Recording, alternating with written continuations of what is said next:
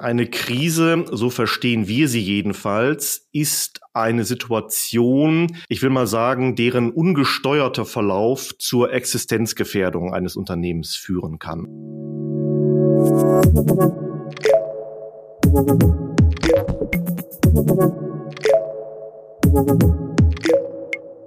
Hallo und herzlich willkommen zu der ersten Folge unseres Podcasts, dem Ebener Stolz Mittelstandstalk.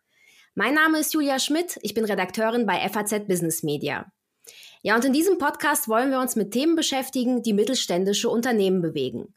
Heute soll es um Restrukturierung gehen und wie sie erfolgreich genutzt werden kann. Wegen der Corona-Krise ist das Thema ja auch aktueller denn je. Und Corona ist nicht das einzige. Neben der Pandemie gibt es noch weitere Herausforderungen, vor denen viele Unternehmen aktuell stehen. Das sind vor allem disruptive Geschäftsmodelle oder auch ja, mangelnde Innovationsfähigkeit. Die stellen Unternehmen vor Probleme, viele kämpfen sogar um ihre Existenz. Und jetzt heißt es ja immer so schön, Krise ist auch Chance. Aber wie geht das? Was ist eigentlich Restrukturierung? Wie läuft so ein Prozess überhaupt ab? Worauf muss man sich als Geschäftsführer einstellen? Darüber spreche ich jetzt mit Jan-Henrik Groß. Er ist Rechtsanwalt und arbeitet bei Ebner Stolz als Restrukturierungsexperte. Herr Groß kennt die ganze Palette an Möglichkeiten um ein Unternehmen, das in die Krise geraten ist, wieder auf Kurs zu bringen. Mit ihm spreche ich aber vor allem über Dinge, die sonst nirgendwo zu lesen sind, nämlich über seine persönliche Erfahrung aus der Praxis. Herr Groß, herzlich willkommen. Schön, dass Sie bei unserer ersten Folge mit dabei sind. Frau Schmidt, ganz herzlichen Dank und vielen Dank für die Einladung. Ja, was mich jetzt mal als erstes interessieren würde, wie viel haben Sie denn derzeit zu tun? Also die Corona-Krise müsste Sie doch sehr beschäftigen, oder? Haben die Krisenfälle schon zugenommen oder herrscht dann noch so die Ruhe vor dem Sturm? Also tatsächlich warte ich auf meinen ersten Impftermin. Ich hatte geglaubt und gehofft, dass ich als Restrukturierer ein Stück weit systemrelevanter bin, aber da ist man, glaube ich, noch nicht drauf gekommen. Im Ernst, wir warten oder erwarten die Ruhe vor dem Sturm und warten sozusagen auf die Restrukturierungswelle. Sie ist noch nicht da. Wir wissen nicht, ob es ein Sturm wird, eine Sturmflut oder nur ein leicht steigendes Wasser. Überraschenderweise allerdings, weil seit etwa nun über einem Jahr Corona haben doch eigentlich viele, auch in der Wirtschaft, in der Politik immer wieder vermutet und gefürchtet, dass jetzt die große Restrukturierung und dann eben auch möglicherweise Insolvenzwelle kommt. Sie ist bislang ausgeblieben, nicht zuletzt auch wegen der Maßnahmen, die Bundesregierung und Bundestag verabschiedet haben, aber da werden wir ja nachher noch im Detail drauf zu sprechen kommen. Ja, dann steigen wir doch jetzt mal inhaltlich ein. Ähm, ab wann spricht man denn überhaupt von einer Unternehmenskrise? Ja, das ist ja schon fast eine philosophische Frage. Eine Krise, so verstehen wir sie jedenfalls, ist eine Situation, ich will mal sagen, deren ungesteuerter Verlauf zur Existenzgefährdung eines Unternehmens führen kann. Also immer dann, wenn es wirklich brenzlig wird und sich Geschäftsführer, Geschäftsleiter, Gesellschafter fragen müssen, kann es denn ein Weiter so geben oder was wäre die Konsequenz eines Weiter so's? Und Unternehmen haben dann eben das große Risiko, dass sie ungesteuert in diesem Fall dann eben in eine existenzbedrohende Situation geraten können. Und äh, um das zu vermeiden, gilt es Krisen in dieser Definition frühzeitig zu begegnen. Jetzt ähm, gleicht da ja auch kein Fall dem anderen und es gibt auch verschiedene Sanierungsmöglichkeiten. Wann setzen Sie denn welches Sanierungsverfahren ein und worauf kommt es dabei an? Ja, interessanterweise ähm, ist es in der Tat so, dass kein Fall dem anderen gleicht. Auf der anderen Seite gibt es sehr, sehr ähnliche Entscheidungsmuster und Verhaltensmuster in einer Krise. Und die können wir uns natürlich zunutze machen oder jedenfalls die kennen wir als Experten und da können wir dann aufsatteln und schnell reagieren. Ähm, das Grundproblem in einer Krise ist ganz allgemein, dass sich die Entscheidungsspielräume doch deutlich verengen und gleichzeitig steigt der Handlungsdruck. Ähm, das ist, wenn Sie das vergleichen mal, das kennt jeder von uns als Student, wenn am Ende des Monats das Geld irgendwo alle wird, dann konnte man nicht mehr so richtig viel unternehmen. Und so ähnlich ist es in einer Unternehmenskrise auch. Und der ähm, Zeit und Handlungsdruck nimmt exponentiell zu und deshalb erkennen viele Unternehmen am Anfang auch überhaupt nicht, dass sie in einer Krise sind, weil es noch einigermaßen geht, aber dann nimmt es eben sehr, sehr rapide und sehr, sehr schnell zu. Ähnlich einem ja, chronisch verlaufenden Krankheitsbild. Aber zu Ihrer Frage, welche Sanierungsmöglichkeiten gibt es? Und da gibt es in der Tat so viele Sanierungsmöglichkeiten wie zu sanierende Unternehmen. Wenn man das mal clustern wollte, gäbe es zwei Grundkategorien. Das eine ist die, wir nennen es freie Sanierung und das andere ist die ähm, förmliche oder gerichtliche Sanierung. Die freie Sanierung ist das, was jeder Kaufmann kennt, teilweise tagtäglicher macht, sein Unternehmen durch Verhandlungen mit seinen Gläubigern, mit seinen Stakeholdern wieder auf Vordermann zu bringen, noch besser auszurichten, schlicht eben Einigungen im äh, Wege der ähm, der Vertrags, des Vertragsschlusses äh, zu finden und sein Unternehmen eben noch besser aufzu, ähm, stellen. Ich nehme nur ein Beispiel, bessere Lieferkonditionen zu vereinbaren, Zahlungsziele zu verschieben, zu verlängern, beziehungsweise zu verkürzen, wenn ich eben auf der Kundenseite bin. Das Gleiche gilt eben aber auch für eine ähm, Sanierung auf der finanzwirtschaftlichen Seite. Auch da kann ich in der freien Sanierung eben versuchen, im Verhandlungswege mit meinen Gläubigern eine Einigung zu finden, die es mir dann ermöglicht, weiter fortzuwirtschaften. Gelingt das nicht, gibt es sogenannte gerichtliche oder förmliche Sanierungsinstrumente. Da haben wir vom Grundsatz her zwei. Wir haben zum einen ein relativ neues Instrument. Das ist der sogenannte präventive Restrukturierungsrahmen. Der ermöglicht mir als Restrukturierer mit Mehrheiten in eine Restrukturierung zu gehen. Ich brauche dann eben nicht die Zustimmung aller Gläubiger, sondern kann über Mehrheiten hier eben eine Rechtsänderung herbeiführen. Und das Zweite ist etwas vielleicht für den einen oder anderen untypisch die Sanierung in einem Insolvenzverfahren, was gelebte Praxis ist mittlerweile in Deutschland. Sanierung bedeutet eben nicht gleich, pardon, Insolvenz bedeutet eben nicht gleich Abwicklung, sondern dort gibt es eine Vielzahl von Möglichkeiten, auch ein Unternehmen auf Vordermann zu bringen und nicht zu zerschlagen. Und welche Rolle nehmen Sie persönlich bei der Sanierung ein? Wir verstehen uns als Lotse. Also wir nehmen das Steuer dann in die Hand, wenn es zu Untiefen kommt. Wir stehen sonst beratend, begleitend an der Seite des Geschäftsführers, der eben in den übrigen Situationen das Steuer nicht aus der Hand geben soll, weil er einfach schlicht sein Unternehmen oder in meinem Bild das Schiff am besten kennt. Wir beraten eingreifend teilweise, aber eben als sozusagen Begleiter neben dem Steuermann. Ja, ähm, da gibt's ja auch ähm, ja sicherlich viele Probleme, die das Unternehmen zur Krise geführt haben. Und äh, Sie brauchen da ja auch äh, tiefe Einblicke in das Unternehmen. Und ich denke mir, dass da ja auch der Faktor Zeit eine große Rolle spielen müsste. Also wie gehen Sie denn da vor? Welche Informationen sind für Sie wichtig und ähm, wie kommen Sie da auch wirklich schnell an diese Informationen heran? Faktor Zeit ist absolut ein ganz entscheidendes Momentum und wir ähm, müssen es teilweise abschichten. Wir gehen ähm, im Grunde genommen wie ein Notarzt an die Sache heran. Ähm, zunächst mal müssen wir die wichtigsten Informationen, die wichtigsten Kennzahlen erfragen. Wir müssen wissen, wie es um die Liquidität des Unternehmens bestellt ist, wie das Bankkonto ist, wie die aktuellen Fälligkeiten sind, um einfach die Liquidität ähm, uns anzuschauen. Und wenn wir die im Griff haben, gehen wir ja so Art Zwiebel Scheiben prinzipmäßig von ähm, einer Schicht zur nächsten, um dann am Ende in den Kern vorzustoßen. Dort gibt es dann eben Themen, die man sich anschauen muss. Man muss sich die Finanzierungsstruktur anschauen, man muss sich die Leistungswirtschaft anschauen. Aber der Grundsatz ist einfach das Wichtigste zuerst um dann am Ende Schritt für Schritt sich im Grunde genommen einem umfassenden Bild des Unternehmens zu widmen. Wichtig ist auch, dass Restrukturierung immer ganzheitlich ist. Also es macht keinen Sinn, sich nur einen Ausschnitt anzuschauen. Dann verkenne ich nämlich möglicherweise, dass das Problem vielleicht gar nicht in einem schlechten Vertrag liegt, sondern möglicherweise in einer ähm, in einem Dissens auf Gesellschafterebene.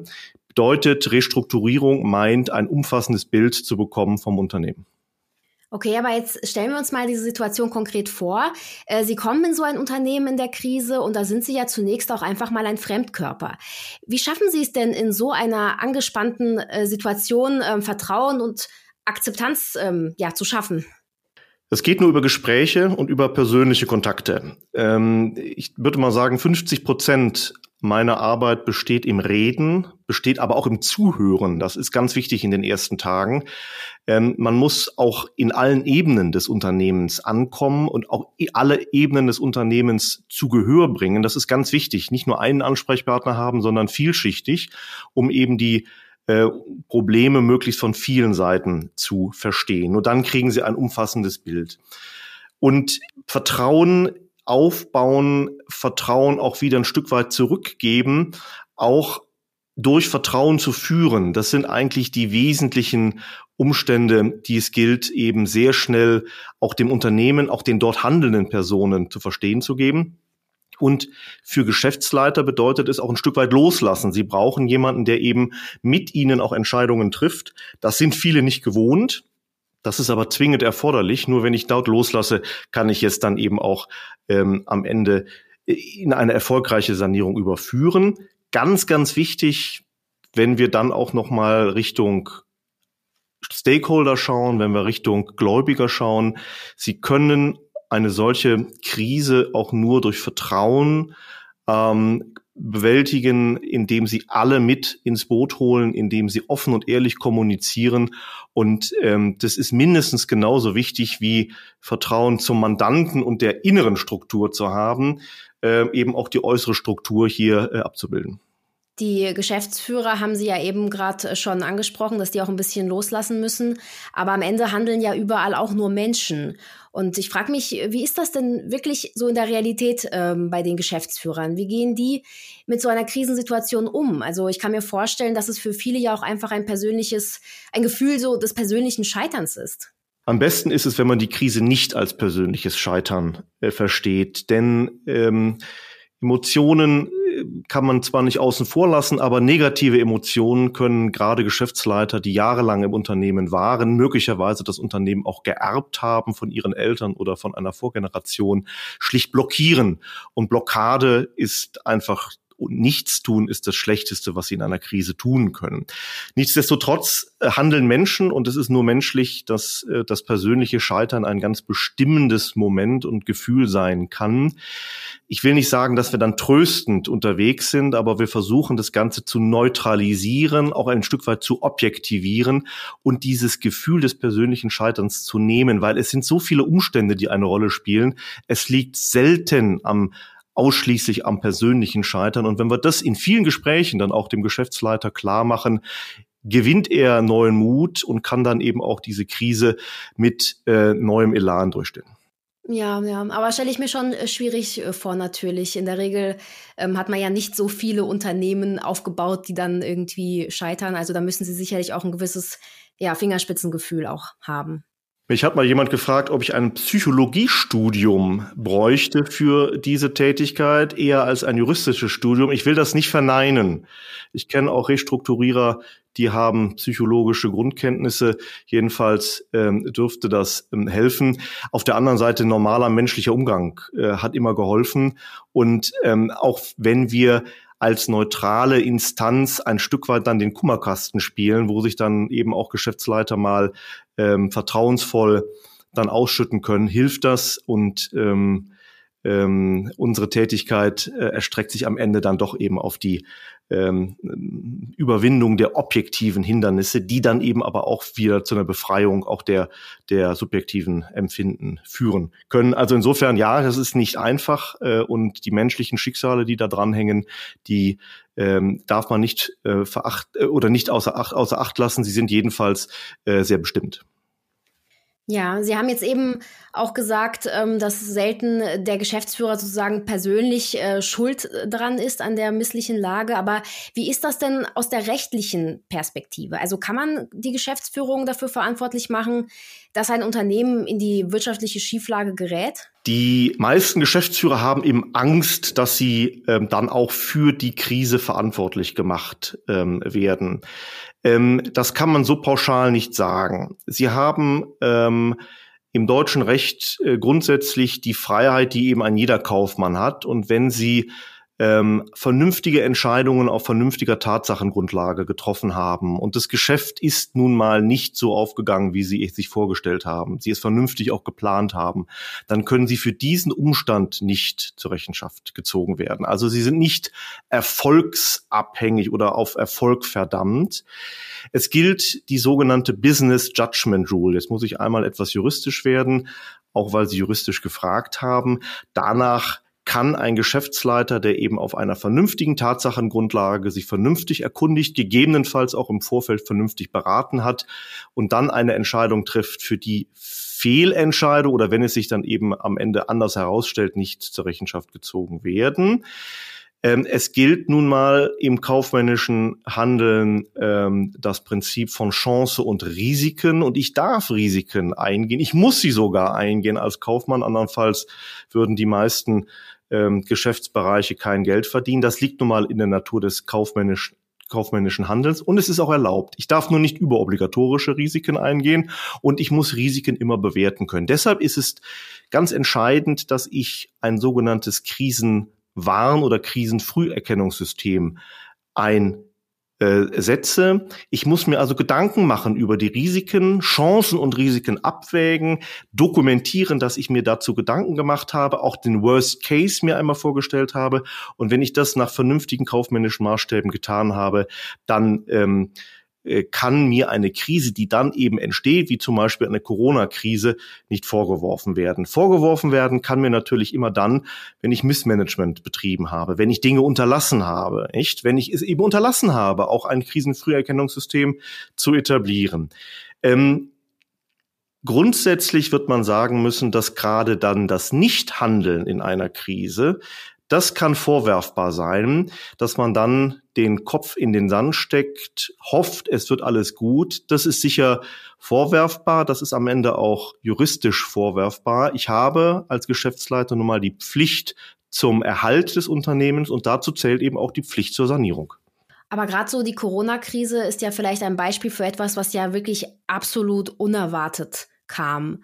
Also wie kann man sich darauf überhaupt vorbereiten? Können Sie nicht, Sie können nur reagieren. Und äh, sie müssen aber reagieren. Äh, die Unternehmen, die dann, und viele Unternehmen haben gut reagiert, ähm, viele Unternehmen, auch die wir äh, gesehen haben, die wir gar nicht ähm, beraten mussten, weil sie es teilweise selber schon von sich aus gemacht haben, haben sehr schnell reagiert, haben die Kosten runtergeschraubt, haben äh, Kurzarbeit ähm, beantragt, ähm, haben äh, eben die staatlichen Mittel in Anspruch genommen, haben Stundungen bewilligt bekommen, also haben sehr schnell kaufmännisch darauf reagiert und das war auch absolut ähm, richtig so. Diese Restrukturierung, die dann ja dann vielleicht auch ansteht, ähm, die ist ja mit Einschnitten verbunden, die auch schmerzhaft sein können. Äh, Betriebsteile, die rote Zahlen schreiben, müssen geschlossen werden. Es stehen also Arbeitsplätze auf dem Spiel. Äh, Gläubiger müssen möglicherweise auf Teile ihrer Forderungen verzichten. Wie schaffen Sie es denn, die Interessen der verschiedenen Stakeholder unter einen Hut zu bekommen? Und mit welcher Gruppe ist es vielleicht auch am schwierigsten? Es gibt ein oberstes Prinzip und das ist maximale Ehrlichkeit. Sie müssen alles auf den Tisch legen. Sie müssen vollkommene Transparenz schaffen. Sie müssen das Vertrauen schaffen damit, was ich vorhin und eingangs schon erwähnt habe. Sie haben in der Restrukturierung nur diese eine Währung und die heißt Vertrauen.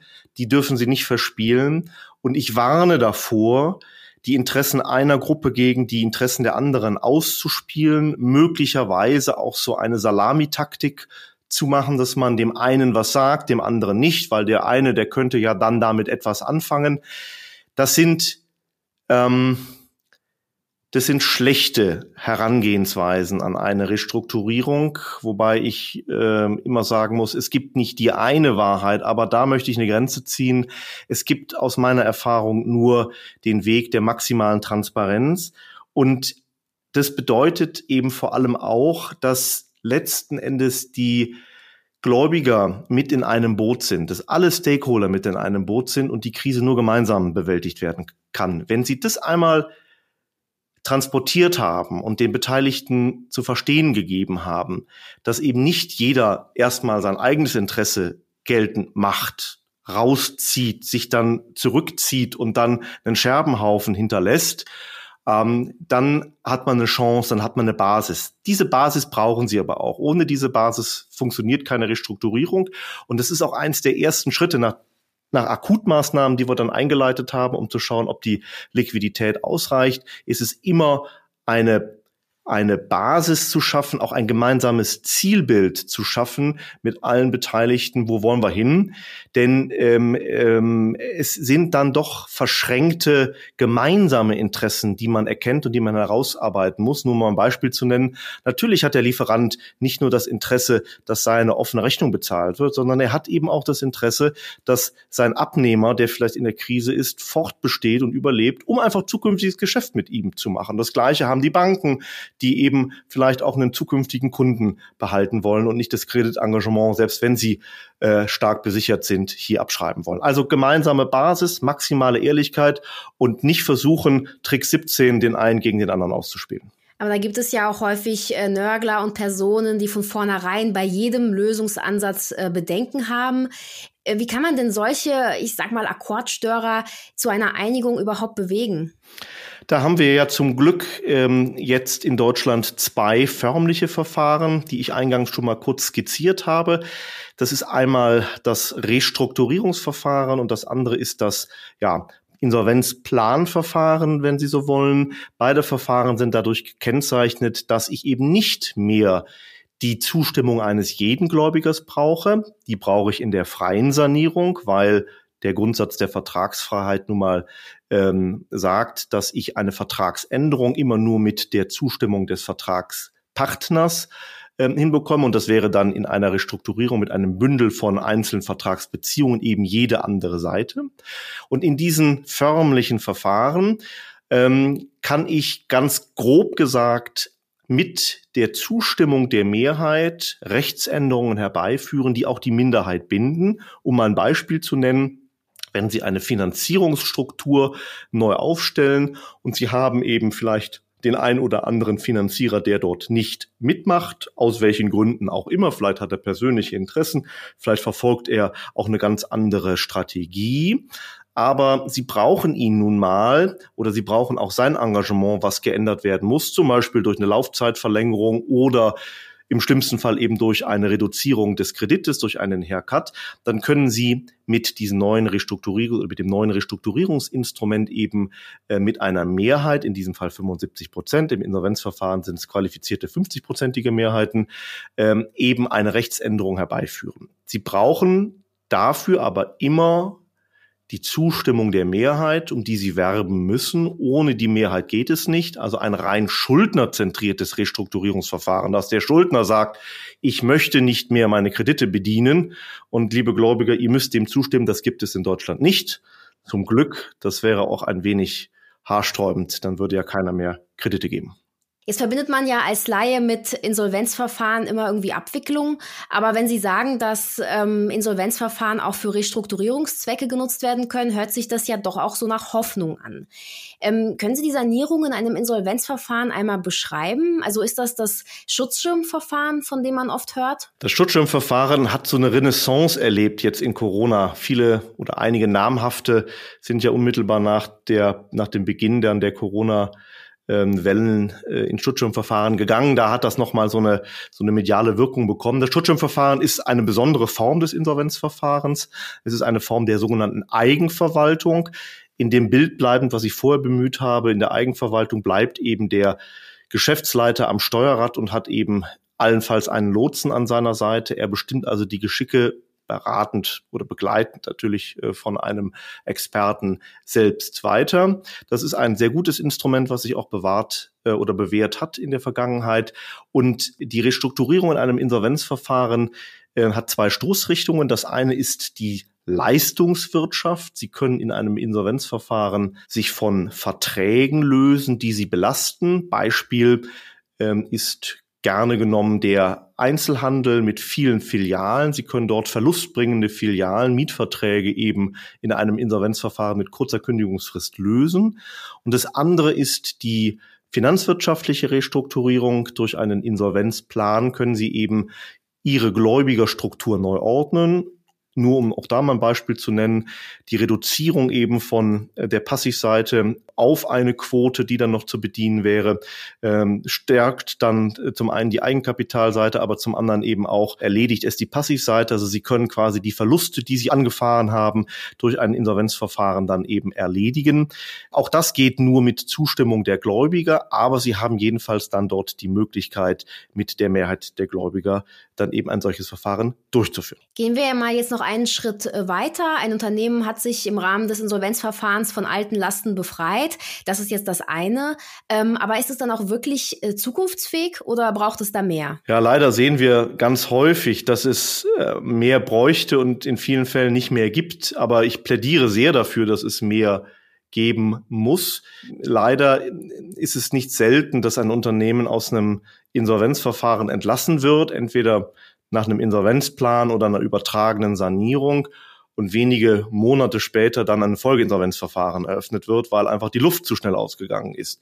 Also da plädieren wir schon dafür, dass die Unternehmen stabiler aufgestellt werden. Das ist auch der Appell an die Gläubiger, eben dann solchen Insolvenzplänen oder bei solchen Insolvenzplänen darauf zu achten, dass das Unternehmen ausreichend kapitalisiert ist, um eben auch dem nächsten Windstoß standzuhalten. Ich spreche noch gar nicht von der nächsten äh, Flut. Ähm, deshalb ist unser Petitum, dass wir sagen, das Unternehmen braucht einen stabilen Businessplan.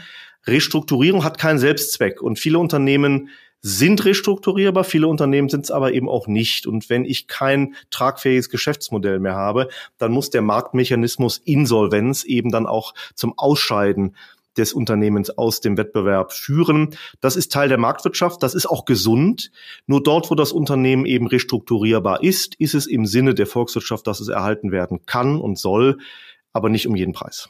Ja, Herr Groß, ich habe eben mal einen Blick auf die Uhr geworfen. Äh, wir sind ja schon gut in der Zeit vorangeschritten. Ich würde Ihnen gerne noch eine letzte Frage stellen. Äh, war es denn Ihrer Meinung nach richtig, die Insolvenzantragspflicht wegen der Corona-Pandemie so lange auszusetzen? Also hat nicht eventuell die Krisenpolitik der Bundesregierung zu einem drastischen Anstieg der Zombie-Unternehmen geführt, also die zwar mit viel Geld gestützt wurden, aber langfristig eigentlich nicht gerettet werden können? Ob es gerechtfertigt war, die Antragspflicht so lange auszusetzen, das möchte ich einmal offen lassen. Ich fand es richtig und finde es nach wie vor richtig, dass der Bundestag, denn letzten Endes ist es ja eine legislative Entscheidung, also die Gesetzgebung sehr, sehr schnell und kurzfristig gehandelt hat im März letzten Jahres und sehr schnell erst einmal die Insolvenzantragspflicht ausgesetzt hat. Diese schnelle Reaktion war wichtig, einfach weil wir Ruhe reinbringen mussten und uns ein Bild von der Lage verschaffen mussten. Es war also in der Tat nicht auszuschließen, dass ansonsten jedenfalls mal signifikante Haftungsrisiken für die Geschäftsführer bestanden hätten. Was wir allerdings sehen, ist, dass die Zahl der Insolvenzen deutlich zurückgegangen ist. Sie ist auf dem niedrigsten Stand wie seit langem mit fallender Tendenz.